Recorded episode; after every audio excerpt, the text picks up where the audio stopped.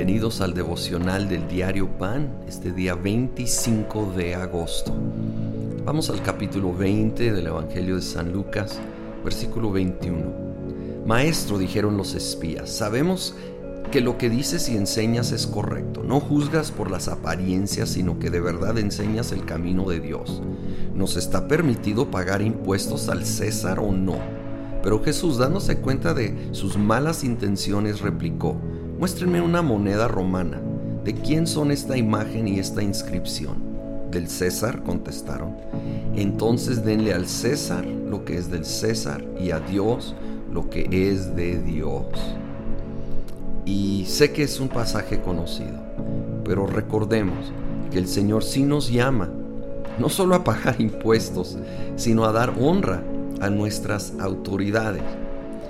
Honra y obediencia limitada, porque está limitada hasta el momento que quieren hacer algo que va más allá de sus parámetros y entra a donde le corresponde a Dios, porque hay cosas que solo hay que dar a Dios, dar a Dios lo que es de Dios.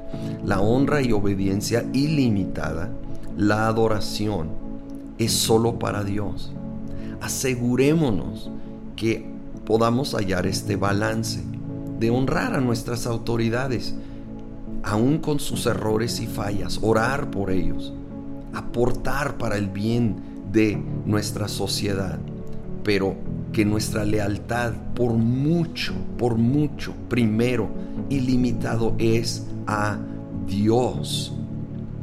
Y nunca, nunca poner no solo lealtad, pero esperanza a verdadero cambio profundo en un político, por bueno que sea. Y esto no es para criticar a un político, pero hay límites obviamente a lo que seres humanos pueden hacer aún con las mejores intenciones. Y solo Dios puede traer cambio de corazón profundo, duradero, y que allí esté nuestra verdadera esperanza. Más adelante en el capítulo ah, hay una discusión y quieren ver entre los saduceos que no creen en la resurrección ah, si pueden atrapar a Jesús, versículo 37. Pero que los muertos resucitan lo dio a entender Moisés mismo en el pasaje sobre la zarza, pues llama al Señor el Dios de Abraham, de Isaac y de Jacob. Él no es Dios de muertos, sino de vivos. En efecto, para Él todos ellos viven. Me encanta. Cuando la Biblia dice, el Señor es Dios de Abraham, de Isaac y de Jacob, está implicando claramente que ellos están vivos. Están vivos delante de Dios. ¿Sí? Y entonces eso es simplemente una afirmación que hay vida después de la muerte, que en medio aún de tiempos de tanta muerte y dolor, tenemos esa plena certeza y esperanza que nosotros viviremos para siempre delante del Señor, porque no es Dios de muertos, es Dios de vivos. Es Dios de Abraham porque Abraham vive delante de él. Es Dios de Isaac porque Isaac vive delante de él. Es Dios de Jacob porque Jacob vive delante de él. Y es Dios de todos los que hoy ponemos nuestra fe en Cristo Jesús.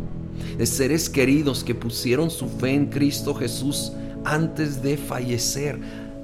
Es Dios de ellos. Puedes poner su nombre ahí. Es Dios de esa persona y él o ella está viva delante del Señor. Gracias, Padre, que tenemos una esperanza viva, no muerta, viva, real, no solo para esta vida, pero mucho más en la que sigue.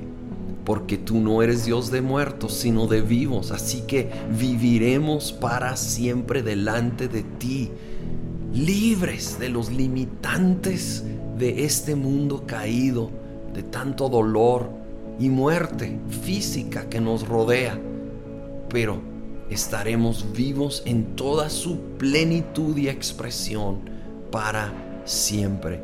Te glorificamos, te adoramos en el nombre de Cristo Jesús. Amén.